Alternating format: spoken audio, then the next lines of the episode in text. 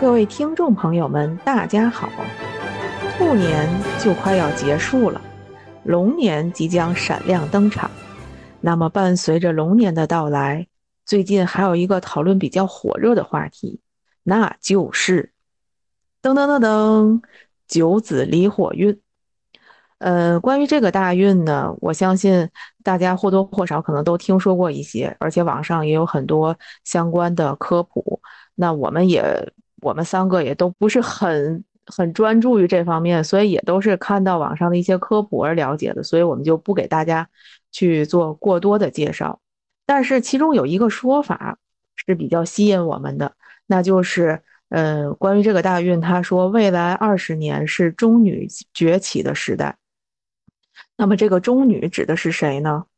嗯，按照他这个大运的说法，中女指的就是。中年女性或家中排行第二的女儿，但是不管怎么说，它的重点最终都落在了女性上。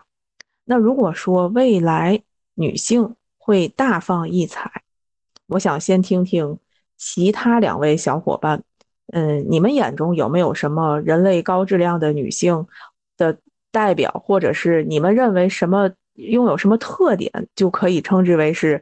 高质量女性，我觉得比较符合我心目当中人类高质量女性特点的，是一个小说里的人物，就是 《三体》的叶文洁。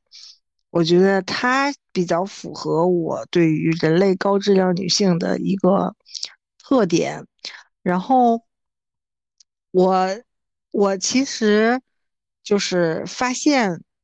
这个就是这个世界上，不管是在小说里，还是在我们现实生活中的世界，其实是一个嗯嗯没有非常完美的人的这样一个世界，不管是男人还是女人，并且，呃，我们所处的一些地位或者是财富，并不能代表一个人的质量高低。比如说，一些很有名的 CEO，或者是我们所谓的成功人士。你能说他在这个，比如说某一个榜的前多少名，就代表她是一个高质量的女性吗？其实我并不这样觉得。但是反过来讲，她能够占据一个榜的，在榜上有姓名，说明她一定有过人之处。所以，嗯，就是很多高质量的女性，其实就在我们身边的，无论她是被。所谓的一些榜啊，或者什么，就是这些前前多少名所看到了，或者是她就围绕在我们身边。其实这样的人，我们随处可见，因为有很多人他是比较低调的，然后这些人他给我们的感觉就是自信大方，但是也允许他自己是有脆弱的一面的。然后她的外表不一定是符合世俗的那种美丽，啊，但一定是内外兼修的。她可能会有自己独特的美与魅力，会让你记住她。然后三观一定是很正直的。她不一定是有知识或者是高学历这些硬指标，但是她是有知识的。这个呢，就像，其实现在有很多所谓。就是学历很高的人，他们并不是，嗯，说我有我上了一个什么什么学，我就一定会有非常远见的这样的智慧和学识。这两者之间并不是正，呃，不是成正比的。但是有很多人，他们虽然可能因为经历或者是其他的原因，他没有机会去读一个非常高的学历，或者是。呃，念一个什么样的书？但是他没有放弃自己，就是持续精进的这样一种，呃，这种这种呃追求吧。他无论是通过什么样的方式，他增长了自己的见识，所以他们的这个，嗯，最后他是这个人是有智慧和学识的，也就是我所说的智识。然后他们也是有自己的思想，有自己能够独立思考的能力，有自己的独立的呃想法可以去表达，并且他也有内涵，嗯，这种内外兼修的这样一种，这些我说的可能都是一些比较软，所谓软指标或者是软实力的这样一种体现，而不是说单纯的，呃，我们拿所谓的地位或者财富这些所谓所谓的硬实力去比较。当然，并不是说这两者之间是完全反比呀，或者是什么关系的。只是我想说的是，呃，硬硬实力的这些东西，并不并不能够完全代表一个高质量女性。她她必须是内外兼修，她必须要从内而外的散发出她的智慧的魅力。这是我心目当中觉得高质量女性的一些特点。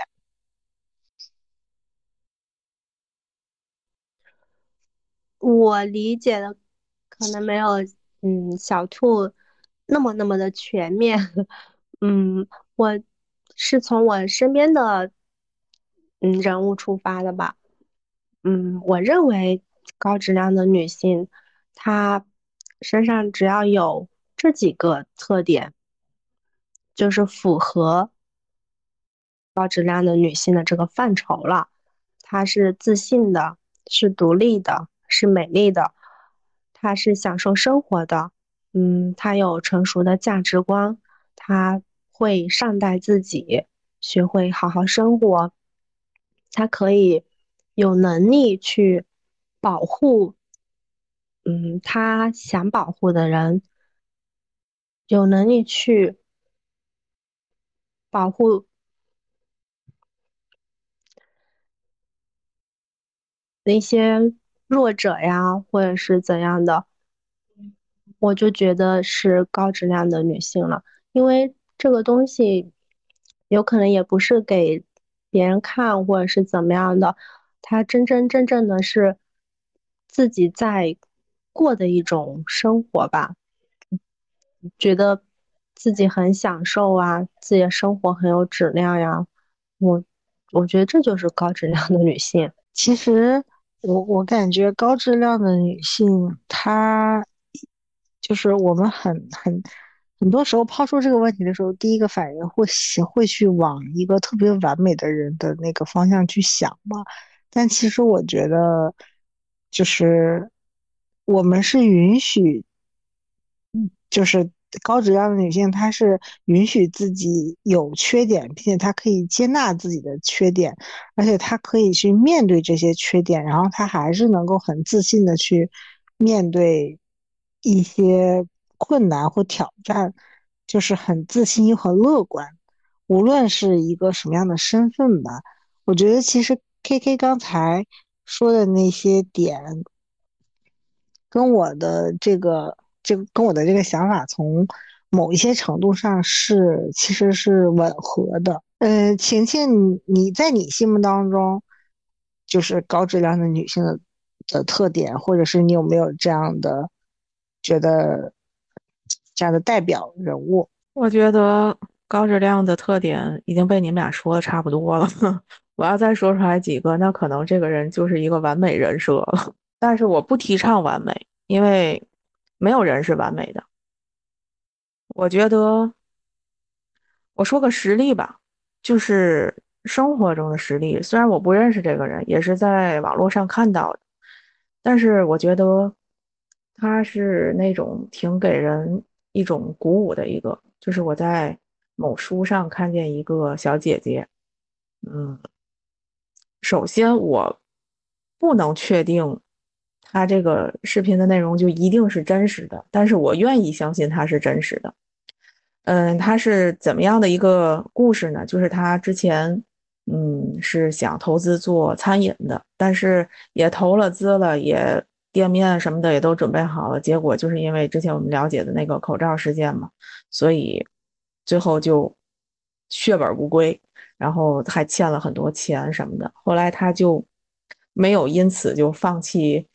生活放弃自己，他就是每天拿一个小电三轮出去摆摊儿，摆摊儿卖就是卤味儿。然后他就是每天在摆摊儿卖卤味儿的时候，就边边卖边直播，然后最后说一下他最后嗯这一天的收入，刨去成本之后的收入啊什么的。然后他就说，通过他这一段时间的努力，然后不仅还清了之前欠的那个贷款，还又提高了自己的生活质量。其实我觉得这个就是，呃，就是我看完他的视频，我还觉得挺受鼓舞的。嗯，就是有一种职业不分贵贱，就是就踏踏实实的去做，就比那种好高骛远、一天想太多那种，就是会要好一些啊。我觉得。在任何领域都可以见到，就是这种高质量。他一定是在他的这个劳动中，或者是日常生活中，他他有收获的。对，其实像这样的女性，在我们的周围，就是或者是我们平时的生活当中，有的时候会遇到，就是哪怕其实是我们身边的一些，比如说自己的母亲或者是什么。就是，其其实是有很多人，他们是从逆境当中，就是非常乐观和和微笑着去面对生活当中的很多事情的。就我觉得，其实这种就是我们现在讨论的所谓的高质量的女性，并不是说当我们有了有了一些负面的东西。比较挫挫折，嗯，或者是我，甚至是我可能去逃避一些东西的时候，我就，就是说，好像我我非常不好一样，并并不是说这个，而是每个人都会有这样的问题，但是我们要调整自己的心态去面对的时候，只要你迈过了这个坎儿。其实你就是战胜了自己。所谓的这个高质量，其实是自己在和自己去比较，我是不是比以前的我更、更、更好了，或者是更积极了？就，嗯，就是我们，就是我特别不想让大家有一种误区，就好像是高质量是一个高质量女性是一个很遥遥不可及的一个一个像。灯塔挂在天上那样的一个一个东西，我们碰不到，然后我们只能敬仰的那种状态。我特别想，就是想让所有的姐妹们都意识到，其实我们自己就是高质量女性，或者说我们身边就有很多这样的高质量女性，我们自己也可以做做到这个样子。我我其实是特别想要，嗯，想要提到这一点的。我作为一个中年的女性，以及家中排行第二的女儿，其实我更想知道的是，这几九子离火运我怎么去抓住呢？我怎么借到这个大运呢？我觉得我很需要呀。呃，不论我们刚刚说的那些有高质量女性特点的，还是说，嗯。我们心目中那些比较优秀的人，但是呢，我们也不得不承认，呃，每一个人的出身啊、家庭和成长环境都是各不相同的，而且人的能力也是有差别的。我们可能会很普通，但是也不妨碍我们闪闪发光，是吧？那么刚刚 K K 问到我说，怎么样抓住这个机会借到这个大运？我可不敢在这造次，因为。咱毕竟不是专业的，但是呢，我想说说就是我个人的一些看法吧。嗯，咱先来说说这个离火运。离火运呢，离火就是八卦中的其中一卦。那么我们知道八卦就是乾坤震巽坎离艮兑。那么其中这个离呢，离卦它就代表的是火，火元素吧。可以简单理解为是火元素，然后其他那几个我大概讲一下，就是乾代表天，坤代表地，震代表雷，巽代表风，坎代表水，艮代表山，兑代表泽。那么，呃，我们刚刚的这个结束的这个二零二三年往前推二十年，其实就是艮土运。然后我也看到有一些。文章说，为什么这就是前二十年房地产事业发展的如火如荼，然后，哎，到马上就要进入到这个离火运的时候，这房地产一下子就就不行了呢？大概就是有这方面的因素，因为之前二十年是艮土运嘛，它就是可能这种土木这方面的就会比较兴旺。那咱不说那个了，咱就是说说这个离火。那离卦呢，我不知道有没有了解过这个易周易啊、易经啊、八卦这个小伙伴，然后没有了解的可可以去百度一下。离卦它的卦象图形就是两个阳爻中间夹着一个阴爻。说人话就是两个长道呃，两头是一个长长一，中间那个是两个短一，中间是断开的。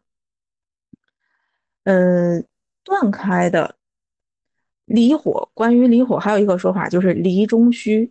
那从它的这个图形上也看，也可以看到，它中间因为是断开的嘛，就是中中空中虚。我其实主要想说说，就是我们怎么样去扬长避短，去。应，也就是说，怎么去应对这个虚？我首我个人啊，以下仅为个人的浅见。我个人会觉得，首先就是修心很重要。围绕着这个修心呢，可以展开的活动就包括阅读啊、旅游啊，还有就是做事情就是要脚踏实地。阅读的好处，我就。不详细展开了，我相信大家都知道多读书、腹有诗书气自华这种读书的好处，我就不多说了。但是如果说阅读是一个知的过程，呃，我前面的这个节目里也有提到觉知、觉知、知行合一什么的。嗯，如果说阅读是一个知的过程，那么我认为旅游就是行的过程。我说的旅游不是那种特种兵式的打卡，因为现在很流行特种兵式的打卡，就把时间安排特别满，到一个网红地，然后拍个照打个卡，然后就撤了。我说的不是这种，而是而是那种慢下来去细细感受的旅游。如果是特种兵式的打卡，可能正正好就应了这个离火的这个卦象，就是欣欣向荣、很繁忙、很很火爆的这种场面。但是这样的结果呢，就是会造成中空嘛，就是你应了这个卦，那么这个卦的好处和坏处你就都会，嗯，收收获到。也就是说，它就是有可能你并没有去了很多地方，但是你的内心并没有因此变得充实。所以我会推荐知行合一的过程，知就是阅读，行就是旅游，而且是漫游。呃，有点像，有点像那个 City Walk，现在不是很火那个 City Walk 吗？对，就是慢下来，静静的感受你去的这个地方，它的人文、它的文化、它的风景，或者说悬一点，就是它这个地方的磁场。你要，你这都不是说你拍个照、打个卡就能感受到，你需要去融入进去。嗯，关于最后我刚刚最后说的一点，就是脚踏实地呢。其实，意思就是我们做什么事情都需要理智一些，从小事做起，从基础做起，然后也意味着这个细水长流，然后就是一个打基础的一个过程吧。你这个慢一点，然后基础夯实一点，其实就可以把你离卦中间的那个空缺去给它填补上。嗯。因为什么事情都不是说一蹴而就的，一点一点的殷实自己，我觉得是比较能有效应对这个离中虚的。嗯，这个离，我从字面上是不是也可以理解一下？离，嗯，比如说一些重要人物的离去呀，一些环境的改变呀。旧事物的离去呀，这是不是意味着这些离去实际上是为了迎接更好的新的事物呢？所以，我再结合刚刚晴晴说的前面的这些，我因为我最近也就是有面对到一些离去，所以我在讲这个离的时候又挺有感触的，嗯。可能离并不是一个不好的一个事情，它预示着是不一样的事情要进来了，然后只是我们要很平淡的去看待一些事物，有些东西它就是要离去了，我们去接受它。像晴晴刚刚说的，去放慢角度，去做好自己，去踏踏实实的去殷实自己，可能就会有新的不一样的景象出现了。我查到的那个离中虚，因为因为因为这个不就是类似于周易八卦嘛，就是它其实是易经里面的一个概念嘛。嗯，我理解，但我可能不像晴晴那么专业啊。就是它其实这个就是刚才晴晴介绍的那两个长衣，是就是那个所谓的坎卦嘛，它它不是代表水嘛？水其实在那个易经里面代表的。类似于一些困难或者是一些，嗯，一一些险境吧。然后离卦就是它代表的是那个火，就是象征着热情和火力。所以它其实的感觉就是有点像通过火的激情和活力去化解水的这种困难和艰险，然后达到一种无为而治的状态。然后你一提到这种无为而治呢？就有又有点像道家的这种，嗯，内心要宁静，然后要有一种虚怀若谷的心境。我觉得这个就有点像晴晴刚才说的那个脚踏实地嘛，就是，嗯，无论你外界周遭是怎么变化，你的内心要保持一种清明，然后要不受外界的干扰，因为因为这个其实和。呃，五行啊，还有包括人体的一些器官，它都是有一些对照的。比如说心，就是这个离，呃，是指对的是心，然后坎其实是指的是肾嘛。中医理论里面也提到心主神明，呃，这一类就是，所以我认为离中虚它不仅是易经当中一个卦的。就是对它的一种解读吧，它其实也是对我们身体健康啊，包括心理状态以及生活态度的一种指导原则。就琴琴刚才说的那些，嗯，比如说要通过阅读去充盈我们的内心，然后通过旅行、通过行去达到知行合一，让我们的思想和身体是统一的，然后。我能意识到一些东西，我也能做到这些东西，然后最后，嗯，又能脚踏实地的把这些我所了解到和感悟到的东西，一步一步的去实现，而非好高骛远。我觉得这个是非常好的一个一个就是指导原则吧，就是就是不管是不是。这个为了应对这个离中虚，还是九子离火运，还是什么？我觉得这个都是我们能够在未来的长河当中，能够一一点一点走下去的一个非常好的一些建议。嗯，我做一个小小的一个补充，嗯，是不是也需要注重健康保养呀？因为，嗯，火运阶段的时候呢，容易使人感到疲劳和焦虑。因此要注重健康保养，保持良好的生活习惯和饮食习惯。之前你不是还说要组织一个，就是今年的一个类似于什么健康养生的那个打卡吗？你还记得吗？我记得啊，还没这出来呢。我为为了录这期节目嘛，我是提前研究了一下那个九子离火运的，然后包括今年是甲辰龙年嘛，我发现了很多这种自媒体呀，还有这种美丽相关的账号，它其实都在宣传九子离火运啊，然后呃说这个女性崛起啊，要抓住这个机遇之类的。但是我发现很多商家包括营销号的目的。他是去要挣女性的钱，就是类似于打着让女性更爱自己的名号，去花更多的钱在自己的身上。可是非常让人觉得很无奈的是，他的最终目的就是会什么绑住男人之类的，他会用一些。嗯，你你不关爱自己，然后你的你你的老公就会怎么怎么样？这样最终的是为了 PUA 女性是吧？不是为了让你崛起，是为了给你摁趴下。对对对，我就觉得这个好离谱呀！而且，嗯，因为今年这个运的一个渲染吧，然后现在这样的铺天盖地的号和文章特别特别特别的多。我我不知道你们有没有看到，就是在查阅这些资料的时候，看到这些比较离谱的宣传。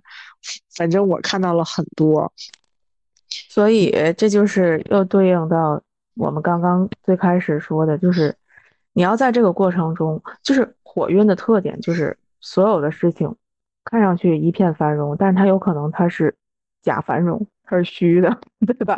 所以我们就要在这个过程去修修炼自己的心，锻炼自己的这个夯实自己的这个基础。你要有一个甄别的眼睛，去能看出真假。嗯，是的，就就你说到的这一点，我其实还我想到了最近的那个特别火的电视剧《繁花》嘛，它就是类似于整个电视剧传传递出来的一种基调，就是繁花背后。呃，这种，嗯，繁花过尽之后，剩下的是什么？这样一种思考吧。就我感觉，现在的就是人们，就是嗯，咱们国家的这个社会也确实有这样一种感觉。我不知道你们在平时的工作当中有没有，嗯，这种很强烈的意识。就我的感觉是，好像是都在说经济或者是什么这个大环境不好啊，什么什么之类的。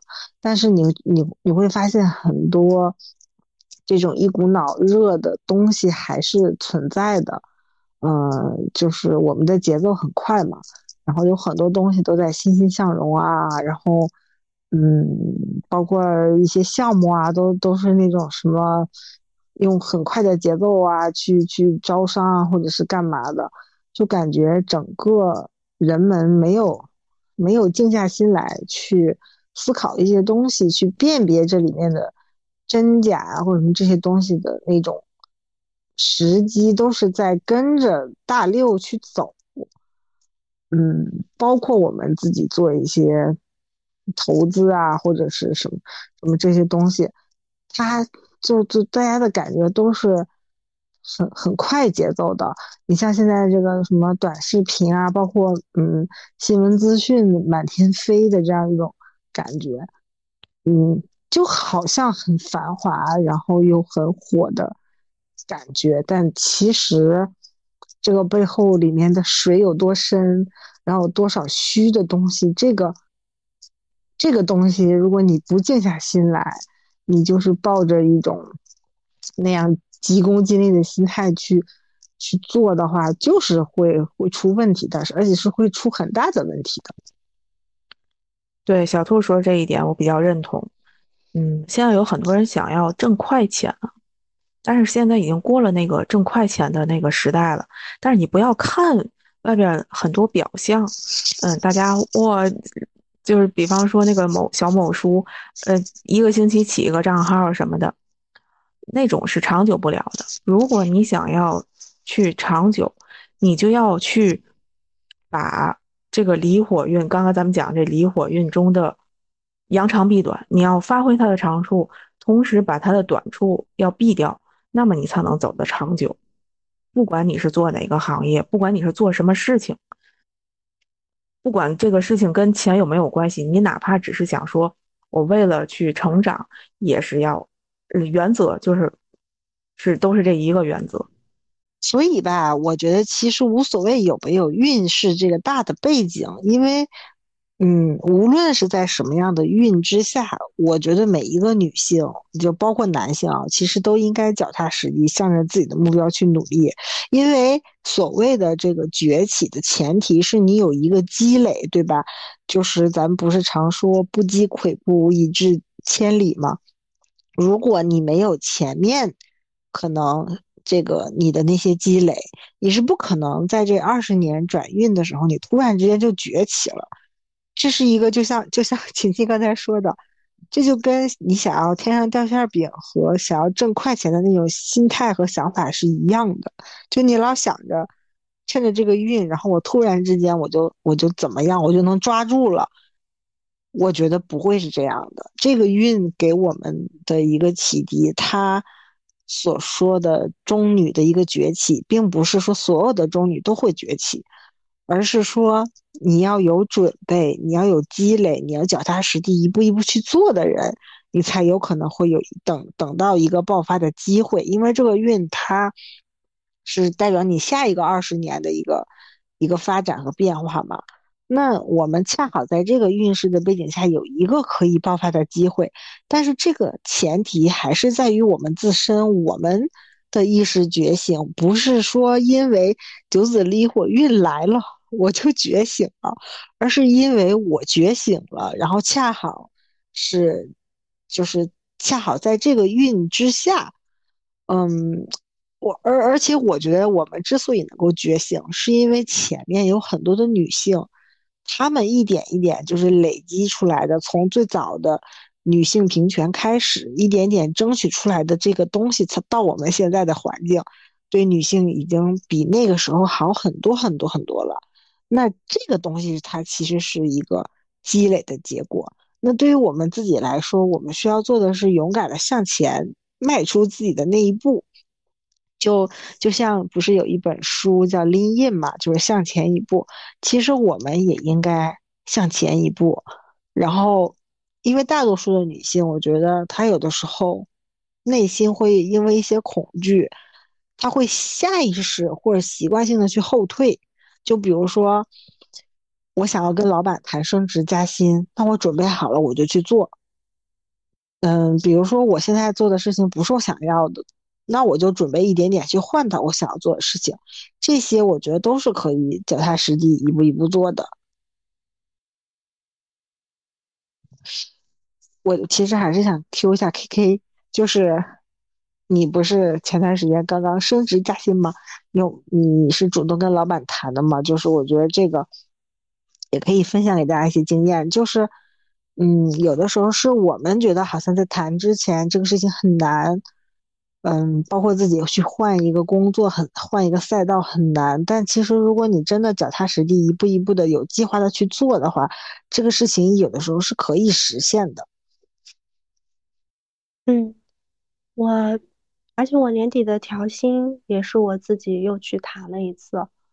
嗯，其实我知道公司的制度是怎么样的，公司的限度是怎么样的。但是，就像你刚才讲的，那我既然想要去做这件事情，我就是觉得我还是要去试一下。在去做试一下这个动作之前，我其实做了很多工作的积累，这就是我平时在工作中踏踏实实的、真正的脚踏实地的去做的一些事情。我去搜一些，比如说你怎么跟老板提加薪啊？你要从哪几个方面呀？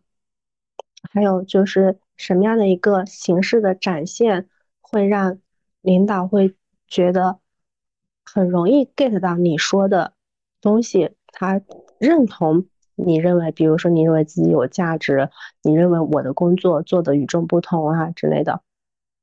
那我查的我就符合我的方向了哈，我我的 daily work 比较多嘛，那我采取的就是数据化的一个形式。首先去说服他，告诉，因为好多时候你以为别人知道，因为我做了别人就能看见，实际不是这样的，有可能看不见，所以我把这些东西数据化的去做了一个呈现。第二个，我就是大胆的、自信的去告诉他，我觉得我的工作很重要，我发挥了什么样的一个价值。其实就是小兔刚才说的，你想要去做这个事情，你就要为之去，为了这个目标去做一些个工作，来朝着这个目标去实现。最主要的一点就是你有想做的这个冲动，其次你有执行的这个举动，那么这件事情大概率会容易去达成。如果达不成的话，自己也没有什么遗憾了，就我的一个小的心得吧。这个我觉得，就其实我们刚才说的那个所谓的积累，就有点像 K K 提到的，他在去做这件事情之前，他不是就是盲盲目的去说，他其实做了一些准备的，比如说他要想着怎么让老板去认可他的价值啊等等，嗯，这些准备其实就是我们所说的，嗯，所所谓的前面的积累嘛，然后到。到了这个运势起来的时候，有这样一个机会了，我们才会有爆发的机会去崛起。而实现它的途径，就是秦晋最开始说的知行合一，就是有知，然后有行，这样达到一个一个知行合一，再通过脚踏实地，一步一步把它实现。这个就是最完美的一个实现路径，达达成的一个路径。所以我感觉我们今天说的这个东西。其实就是在破除 九子离火运的一些，嗯，就是在外面铺天盖地宣传的那些很很，就是可能宣传到都离谱的一些东西，而回归到我们自己本身，去关注我们自己，关注我们自己的内心，关注我们自己的目标的一些东西。我感觉好像这一期说下来最重要的事情，其实是知行合一和脚踏实地。嗯，今天呢，我们聊了很多这个关于，嗯，九子离火运呀、中女崛起呀，还有什么高质量女性的话题。那么聊这个话题的我们三个本身也是在这个中女范畴里的，也可以说我们本就是局中人。说了这么多，其实也不光是呃给大家一些建议，同时我们也是在给自己立一个 flag，呃，希望未来我们都能在自己的领域。按照自己希望的方式收获满满。那这期就到这里，如果大家有什么想法，都可以留言给我们。拜拜，拜拜，拜拜。